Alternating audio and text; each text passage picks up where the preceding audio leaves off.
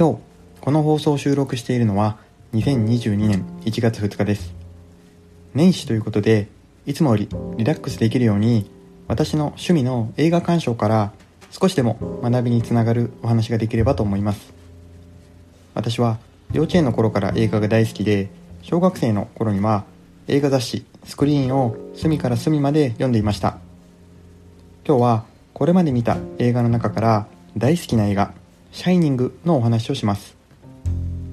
映画界の巨匠スタンリー・キューブリックの作品ですが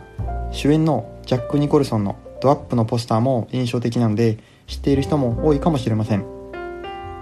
あらすじは冬の期間だけ閉鎖されたホテルに小説家志望の主人公のジャックそしてその妻さらにその息子の3人が新しい管理人一家としてやってきます。ただこのホテルは曰く的で過去に管理人になった人は不幸に見舞われていてこの一家にも事件が起こるというホラー映画です。映画として面白いので印象的なシーンだけでもたくさんお話したいのですが今日はこの映画の NG 回数に絞ってお話をしたいと思います。十数年ほど前に DVD で「シャイニング」をレンタルした際に特典映像として実際に撮影したカメラマンが各シーンの裏側を語るというものが収録されていました。その中でキューブリック監督がワンシーンで40回 NG を出すというのは当たり前で序盤のコックが出てくる数十秒のシーンでは148回 NG を出して映画史に残る回数を記録したと言っています。あまりにも NG を出すので映画の撮影が遅れに遅れて同じスタジオで撮影予定だったインディン・ジョーンズの撮影にも影響が出てしまいました。ではなぜこんなにも NG を出すのでしょうか？カメラマンは俳優から能力を引き出すためと言っていました。実際に映画の中で主人公のジャックがバーでお酒を飲むシーンがあるんですが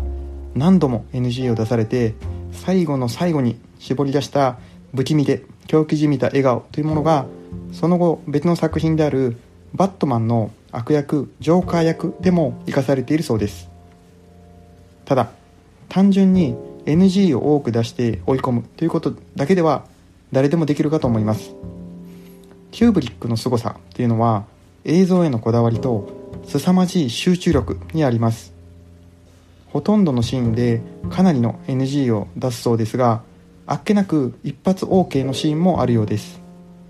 俳優やスタッフがどれだけ疲弊していても集中力を切らさずに常に最高のシーンに執着し続ける姿勢が現場の指揮を維持しているのかもしれません。ただもしもキューブリックのような上司が現代にいたらおそらくパワハラで訴えられるとは思います。ただ逆に考えると可能性を引き出すために自分を追い込む環境に身を置くことは有効であるとも思います。話は変わりますが新規事業のアイデアを考える際に短い時間でアウトプットをするクレイジー8という手法があります。1分で1アイデアを出すということを8回繰り返して8つのアイデアを出すという手法です。私自身もグロービスで学ぶ仲間としたことがありますがこれが非常に難しいです。最初の4つくらいは対応できるんですが5つ目ぐらいからだんだんしんどくなってきて7つ目にはなんとかひねり出した結果案外これまでになかった新鮮なアイデアが出たことがあります。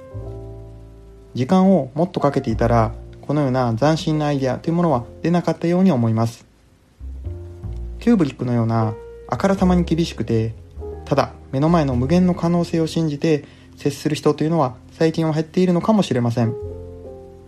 自分が飛躍するためにある程度負荷のかかる環境に身を置くことも一つの選択肢かと思います。以前読んだ脳科学の本で人間は唯一失敗することで成長する生き物であるとありました。例えばひよこは高いところに絶対に登らないようにプログラムされているそうです。人間は赤ちゃんの頃から高いところなどはお構いなしに何でも果敢にチャレンジします。初めからやらないのとやってみて修正しながら次に進むのとでは大きく可能性の幅が異なります。2022年は今一歩少しだけ背伸びできる環境で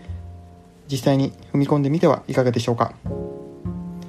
今日の放送はここまでとします。また明日の放送もお楽しみに。